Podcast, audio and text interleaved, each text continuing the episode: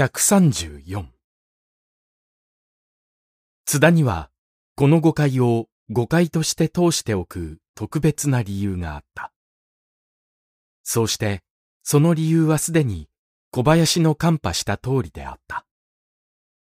だから彼は、この誤解から生じやすい岡本の行為を、できるだけ自分の便宜になるように保留しようと試みた。おのぶを丁寧に取り扱うのは、つまり、岡本家の機嫌を取るのと同じことで、その岡本と吉川とは、兄弟同様に親しい間柄である以上、彼の未来は、おのぶを大事にすればするほど、確かになってくる道理であった。利害のロジックに抜け目のない機敏さを誇りとする彼は、吉川夫妻が表向きの売借人として自分たち二人の結婚に関係してくれた事実を単なる名誉として喜ぶほどの馬鹿ではなかった。彼はそこに名誉以外の重大な意味を認めたのである。しかしこれはむしろ一般的の内情に過ぎなかった。もう一皮向いて奥へ入ると、そこにはまだ底があった。津田と吉川夫人とは事件がここへ来るまでに他人の感知しない因果でもう結びつけられていた。彼らにだけ特有な内外の曲折を経過してきた彼らは他人より少し複雑な目を持って半年前に成立したこの新しい関係を眺めなければならなかった。ありていに言うと、おのぶと結婚する前の津田は一人の女を愛していた。そうして、その女を愛させるように仕向けたものは、吉川夫人であった。世話好きな夫人は、この若い二人をくっつけるような、また、引き離すような監手段を欲しいままに浪して、その度にまごまごしたり、または、のぼせ上がったりする二人を目の前に見て楽しんだ。けれども津田は、固く夫人の親切を信じて疑わなかった。夫人も最後に来たるべき二人の運命を断言してはばからなかった。のみならず、時期の熟したところを見計らって、二人を永久に握手させようと企てた。ところが、いざという間際になって、夫人の自信は見事に花柱をくじかれた。津田の高慢も助かるはずはなかった。夫人の自信とともに一棒に撲殺された。肝心の鳥は不意と逃げたぎり、ついに夫人の手に戻ってこなかった。夫人は津田を責めた。津田は夫人を責めた。夫人は責任を感じた。しかし、津田は感じなかった。彼は今日までその意味がわからずに、まだ五里夢中に奉公していた。そこへ、おのぶの結婚問題が起こった。夫人は再び第二の恋愛事件に関係すべく立ち上がった。そうして夫と共に表向きの売借人として綺麗な段落をそこへつけた。その時の夫人の様子を細かに観察した津田は、なるほどと思った。俺に対する賠償の心持ちだな。彼はこう考えた。彼は未来の方針を大体の上に置いて、この心持ちから割り出そうとした。おのぶと仲良く暮らすことは、夫人に対する義務の一端だと思い込んだ。喧嘩さえしなければ、自分の未来に間違いはあるまいという鑑定さえ下した。こういう心得に、万遺産のあるはずはないと初手から決めてかかって吉川夫人に対している津田が、たとえ遠回しにでも、おのぶを非難する相手の匂いを嗅ぎ出した以上、親と思うのは当然であった。彼は、夫人に気に入るように自分の立場を改める前に、まず確かめる必要があった。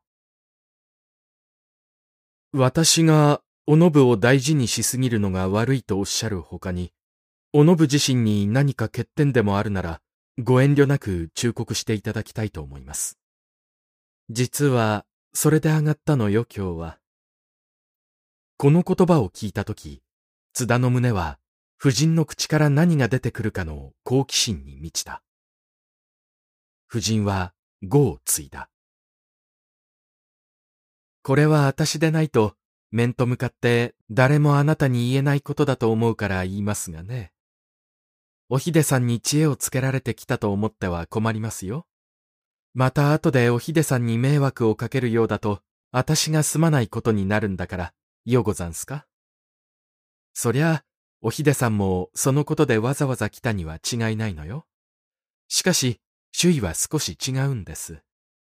おひでさんは、主に京都の方を心配しているの。無論京都は、あなたから言えばお父さんだから決して粗略にはできますまい。ことに、うちでもああしてお父さんにあなたの世話を頼まれていてみると、黙って放っても置くわけにもいかないでしょう。けれどもね、つまりそっちは枝で、根は別にあるんだから、私は根から先へ領事した方がはるかに有効だと思うんです。でないと、今度のような行き違いがまたきっと出てきますよ。ただ出てくるだけならようござんすけれども、そのたんびにおひでさんがやってくるようだと、私も口を聞くのに骨が折れるだけですからね。夫人の言う災いの根というのは、確かにおのぶのことに違いなかった。ではその根をどうして領事しようというのか。肉体上の病気でもない以上、離別か別居を除いて、領事という言葉は、たやすく使えるものでもないのにと、津田は考えた。135津田は、やむを得ず聞いた。要するに、どうしたらいいんです？夫人は、この子供らしい質問の前に、母らしい得意の色を見せた。けれども、すぐ要点へは来なかった。彼女は、そこだと言わぬばかりに、ただ微笑した。一体あなたは、信子さんをどう思っていらっしゃるの？同じ問いが同じ言葉で昨日かけられたとき、おひでに何と答えたかを津田は思い出した。彼は夫人に対する特別な返事を用意しておかなかった。その代わり、何とでも答えられる自由な地位にあった。服造のないところを言うと、どうなりとあなたの好きなお返事をいたします、というのが彼の胸中であった。けれども、夫人の頭にあるその好きな返事は、全く彼の想像の他にあった。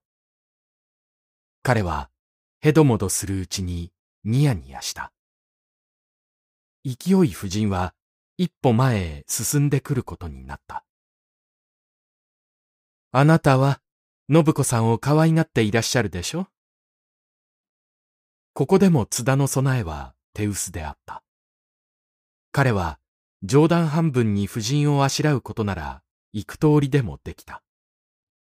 しかし、真面目に改まった責任のある答えを夫人の気に入るような形で与えようとすると、その答えは決してそうすらすら出てこなかった。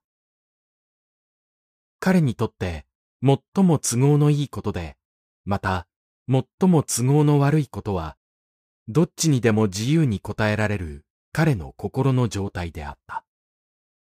というのは、事実彼はおのぶを愛してもいたし、またそんなに愛してもいなかったからである。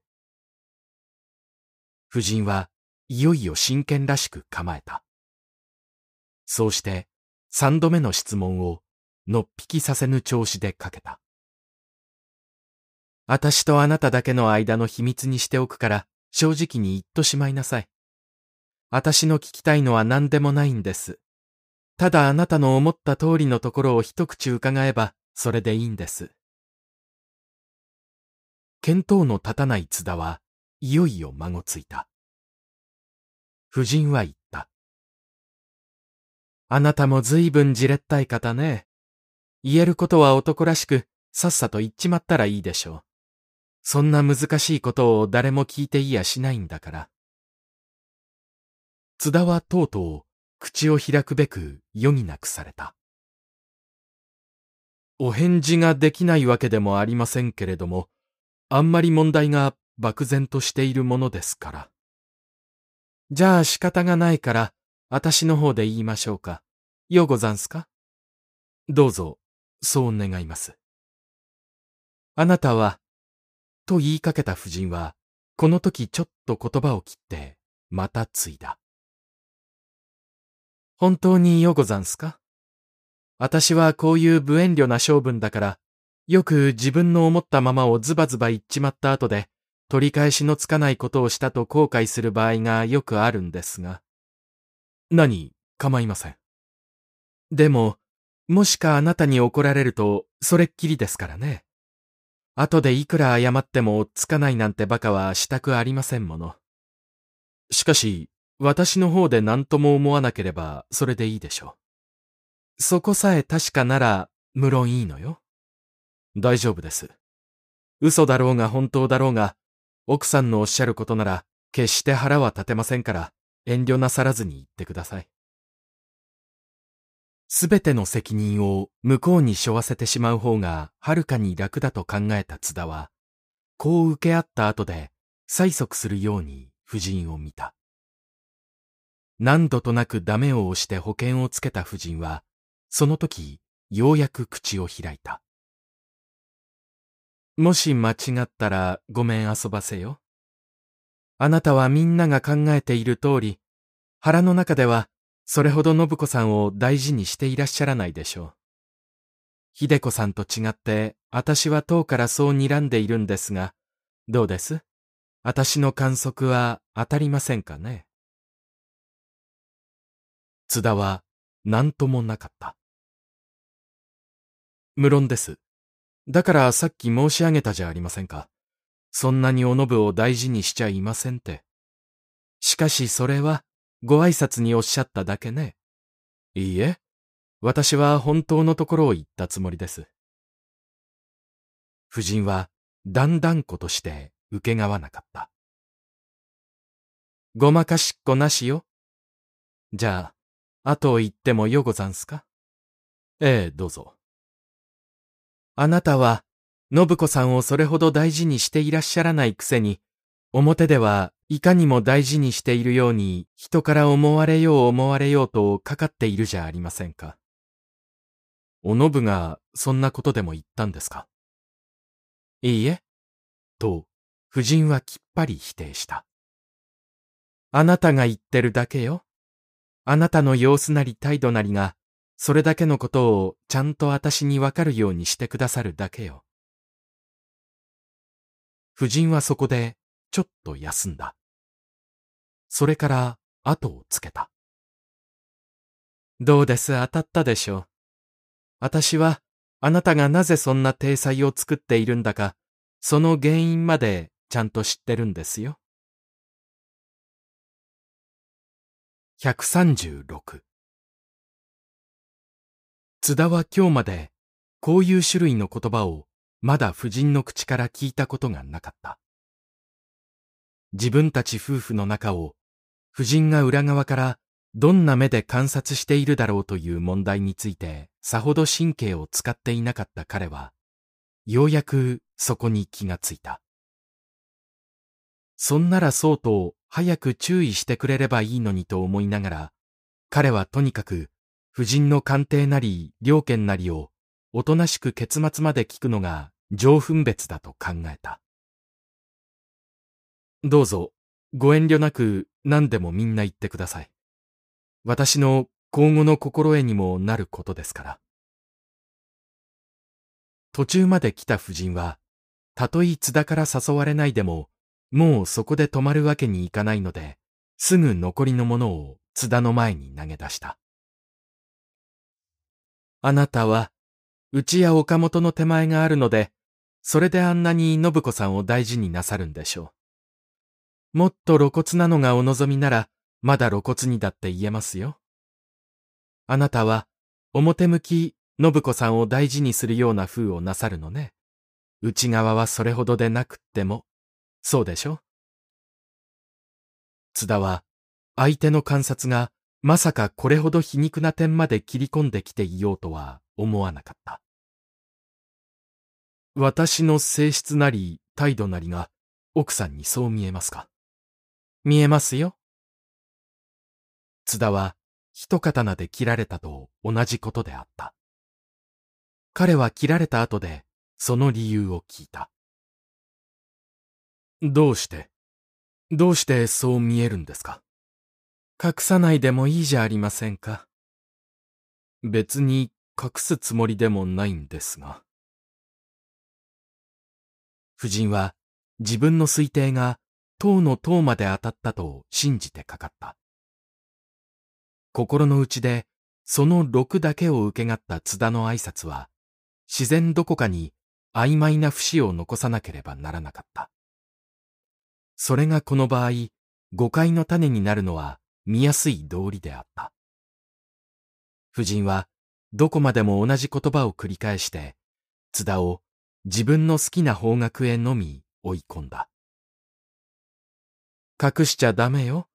あなたが隠すと後が言えなくなるだけだから。津田はぜひその後を聞きたかった。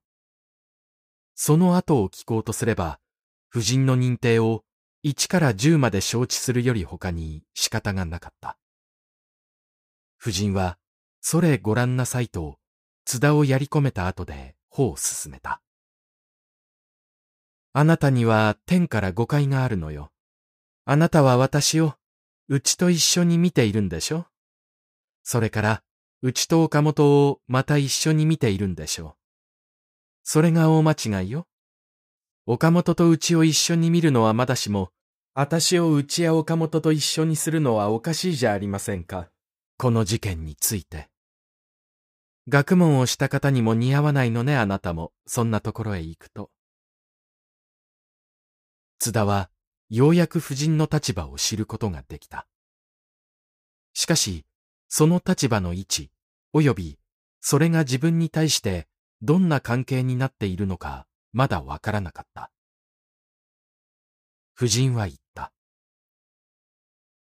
わかりきってるじゃありませんか。私だけはあなたと特別の関係があるんですもの。特別の関係という言葉のうちにどんな内容が盛られているか、津田にはよくわかった。しかしそれは目下の問題ではなかった。なぜといえば、その特別な関係をよく飲み込んでいればこそ、今日までの自分の行動にも、それ相当な一種の色と調子を与えてきたつもりだと彼は信じていたのだから。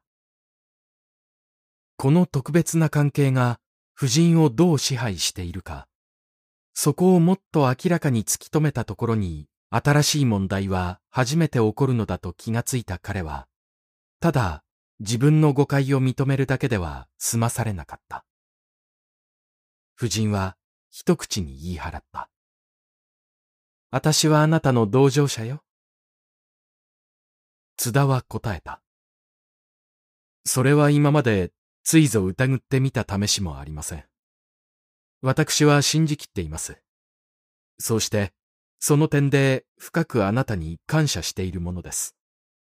しかし、どういう意味で？どういう意味で同情者になってくださるつもりなんですか？この場合。私は迂闊者だから奥さんの意味がよく飲み込めません。だからもっとはっきり話してください。この場合に同情者として私があなたにしてあげることがただ一つあると思うんです。しかしあなたは多分夫人はこれだけ言って、津田の顔を見た。津田は、またじらされるのかと思った。しかし、そうでないと断言した夫人の問いは、急に変わった。私の言うことを聞きますか？聞きませんか？津田にはまだ常識が残っていた。彼は、ここへ押し詰められた何人も考えなければならないことを考えた。しかし、考えた通りを夫人の前で公然明言する勇気はなかった。勢い彼の態度は煮え切らないものであった。聞くとも聞かないとも言いかねた彼は躊躇した。まあ、言ってみてください。まあじゃいけません。あなたがもっとはっきりしなくっちゃ、私だって勇気にはなれません。だけれども、だけれどもでもダメよ。聞きますと、男らしく言わなくっちゃ。137どんな注文が夫人の口から出るか見当のつかない津田は、密かに恐れた。受け合った後で撤回しなければならないような窮地に陥れば、それぎりであった。彼は、その場合の夫人を想像してみた。地位から言っても、性質から見ても、また、彼に対する特別な関係から判断しても、夫人は決して彼を許す人ではなかった。永久夫人の前に許されない彼は、あたかも蘇生の歌手団を奪われた歌詞の形骸と一般であった。用心深い彼は、生還の望みのしかとしない基地に入り込む勇気を持たなかった。その上、普通の人と違って、夫人はどんな難題を持ち出すかわからなかった。自由の利きすぎる境遇。そこに長く住み慣れた彼女の目には、ほとんど自分の無理というものが映らなかった。言えば、大抵のことは通った。たまに通らなければ、意地で通すだけであった。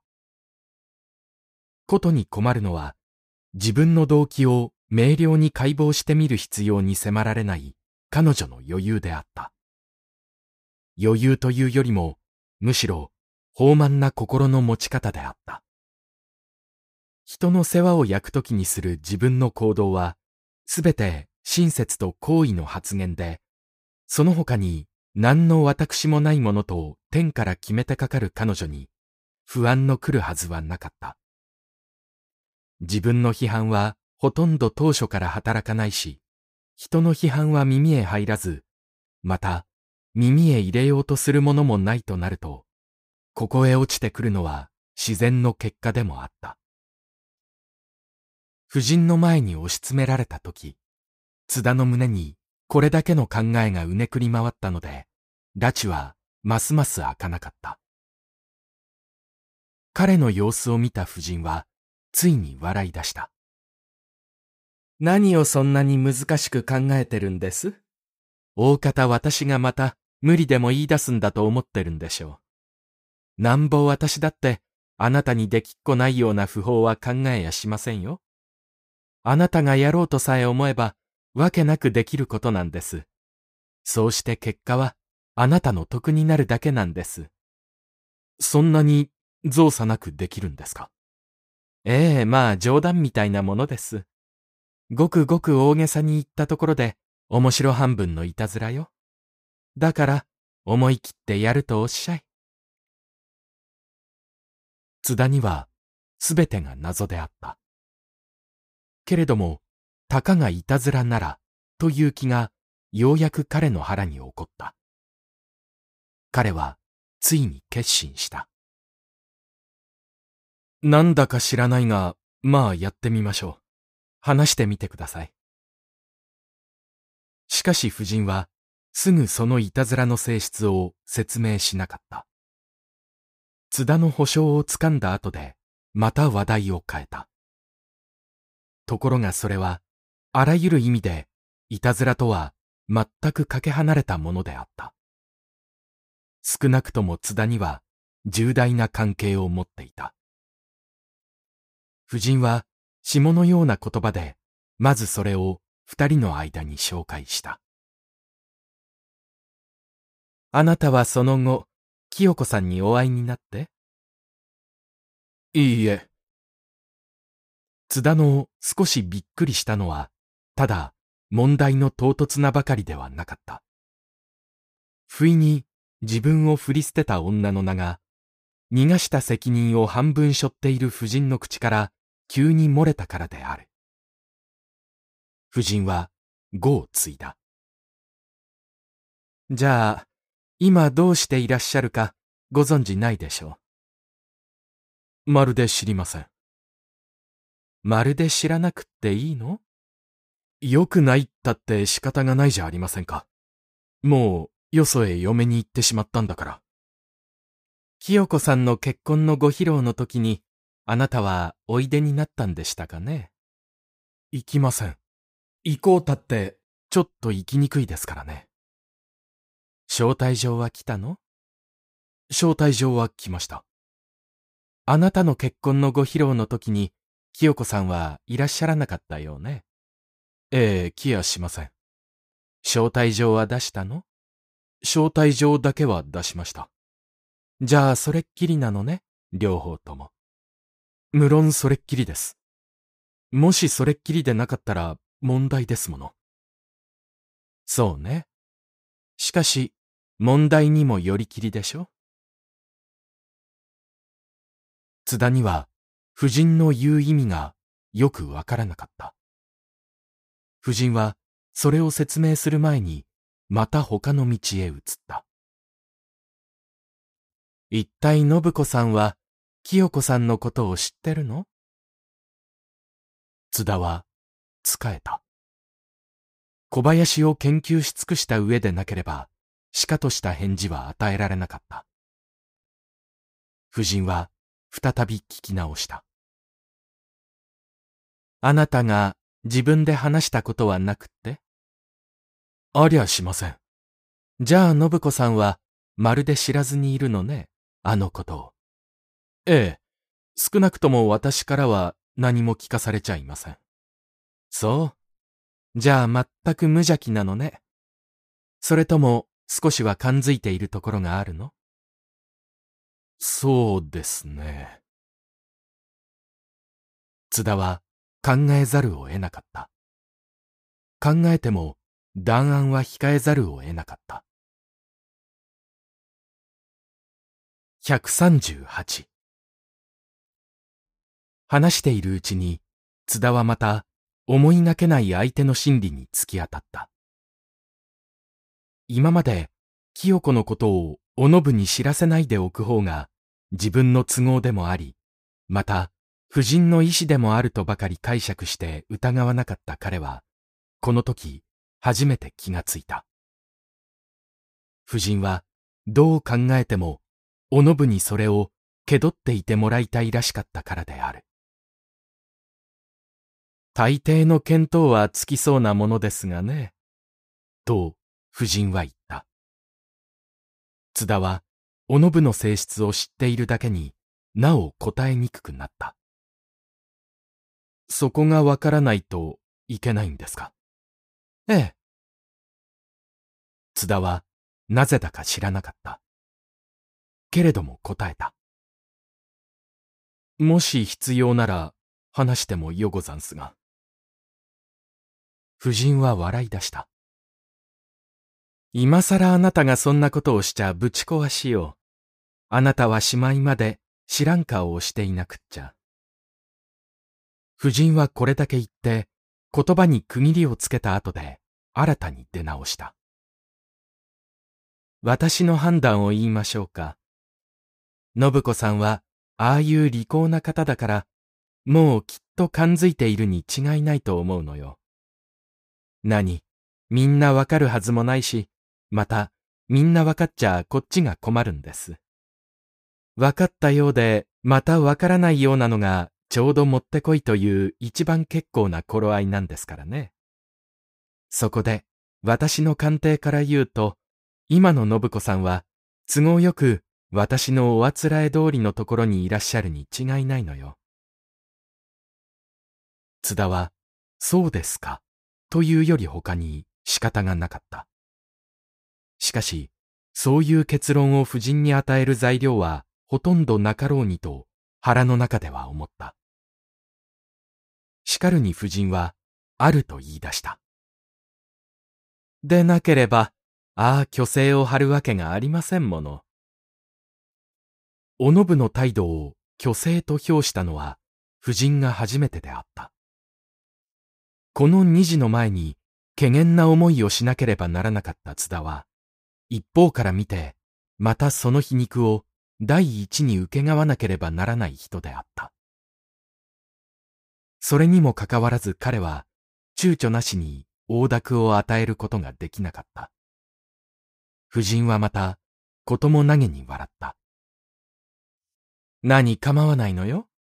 万一全く気がつかずにいるようなら、その時はまたその時で、こっちにいくらでも手があるんだから。津田は黙ってその後を待った。すると、後は出ずに、急に清子の方へ話が逆転してきた。あなたは清子さんにまだ未練が終わりでしょ？ありません。ちっとも？ちっともありません。それが男の嘘というものです。嘘を言うつもりでもなかった津田は、全然本当を言っているのでもないということに気がついた。これでも未練があるように見えますか？そりゃ見えないわ、あなた。じゃあ、どうしてそう鑑定なさるんです？だからよ。見えないからそう鑑定するのよ。夫人のロジックは普通のそれとまるで反対であった。と言って、死輪滅裂はどこにも含まれていなかった。彼女は得意にそれを引き伸ばした。他の人には外側も内側も同じとしか見えないでしょう。しかし私には外側へ出られないから仕方なしに未練が内へ引っ込んでいるとしか考えられませんもの。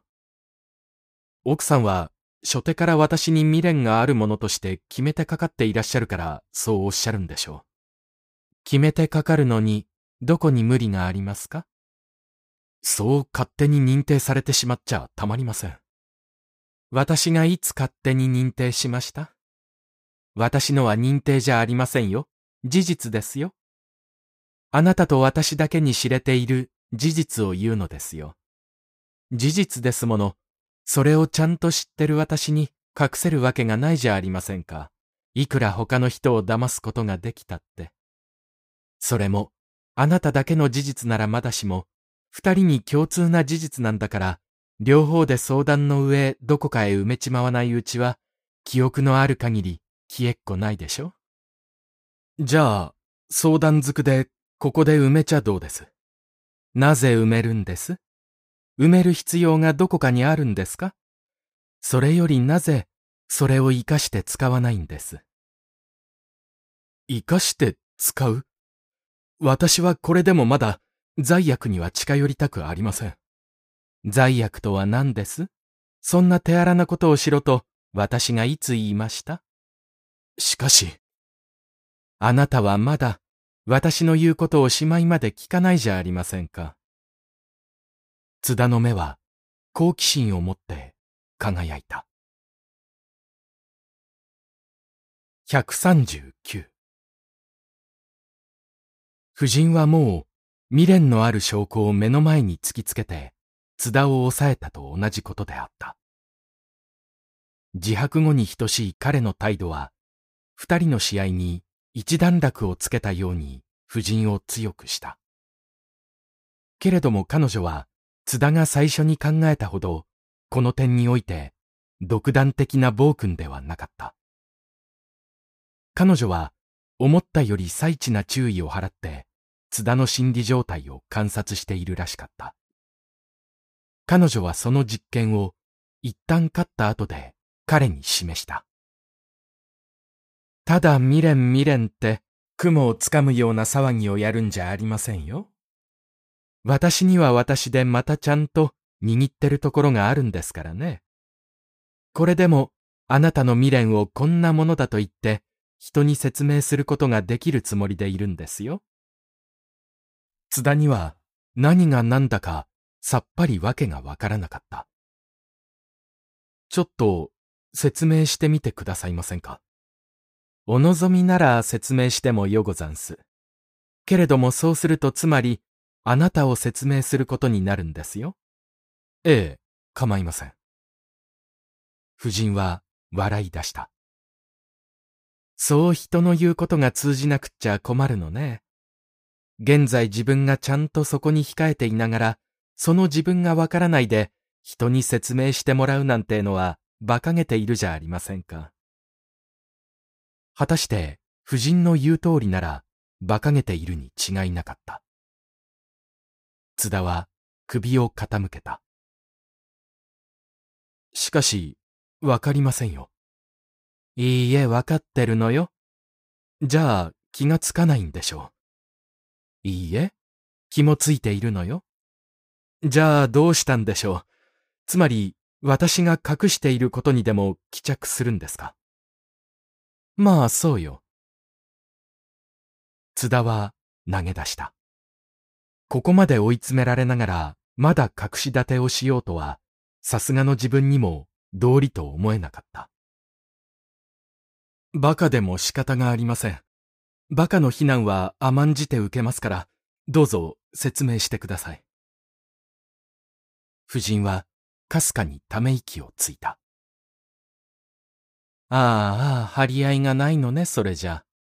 せっかく私が丹精してこしらえてきてあげたのに、肝心のあなたがそれじゃ、まるで無駄骨を折ったと同然ね。いっそ何も話さずに帰ろうかしら。津田は、メーズに引き込まれるだけであった。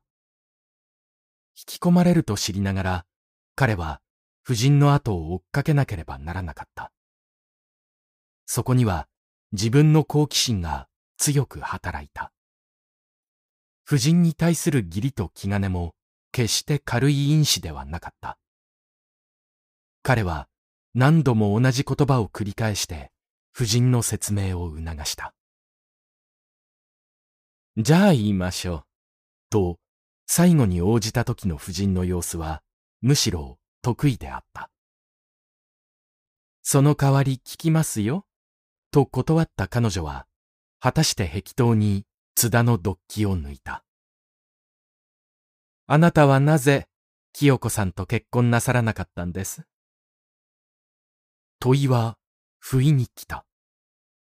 津田はにわかに行き詰まった。黙っている彼を見た上で、夫人は言葉を改めた。じゃあ質問を変えましょう。清子さんはなぜあなたと結婚なさらなかったんです？今度は津田が響きの声に応ずるごとくに答えた。なぜだかちっともわからないんです。ただ、不思議なんです。いくら考えても何も出てこないんです。突然、関さんへ行っちまったのね。ええ、突然。本当を言うと、突然なんてものは、とっくの昔に通り越していましたね。あっと言って後ろを向いたら、もう結婚していたんです。誰があっと言ったの？この質問ほど津田にとって無意味なものはなかった。誰があっと言おうと余計なお世話としか彼には見えなかった。しかるに夫人はそこへ止まって動かなかった。あなたがあっと言ったんですか？清子さんがあっと言ったんですか？あるいは両方であっと言ったんですか？さあ、津田はやむなく考えさせられた。夫人は彼より先へ出た。清子さんの方は平気だったんじゃありませんか？さあ。さあじゃ仕方がないわ、あなた。あなたにはどう見えたのよ、その時の清子さんが。平気には見えなかったの？どうも、平気のようでした。夫人は、軽蔑の目を彼の上に向けた。ずいぶん気楽ね、あなたも。清子さんの方が平気だったから、あなたがあっと言わせられたんじゃありませんか？あるいは、そうかもしれません。そんなら、その時のあの始末はどうつける気なの？別につけようがないんです。つけようがないけれども、実はつけたいんでしょ？ええ。だから、いろいろ考えたんです。考えてわかったの？わからないんです。考えれば考えるほど、わからなくなるだけなんです。それだから、考えるのはもうやめちまったの？いえ、やっぱりやめられないんです。じゃあ、今でもまだ考えてるのね？そうです。それごらんなさい。それがあなたの未練じゃありませんか。夫人はとうとう津田を自分の思うところへ押し込めた。